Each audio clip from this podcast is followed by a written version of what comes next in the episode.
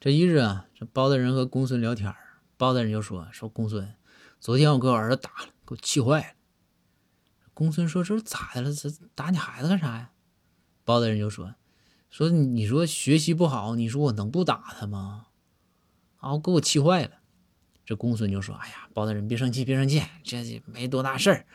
学习不好，好好学呗，多用用功。昨天我把我儿子也打了。”这包大人说：“哎，公孙啊，你这说，我心里好受点咋的？你打你孩子，就是这这因为啥呀？”公孙说：“嗨，这不是因为学习太好了吗？”这包大人一听，包大人说：“哎，公孙，不讲究了啊！学习好，你打人家干啥呀？”公孙说：“我就防止他骄傲嘛。”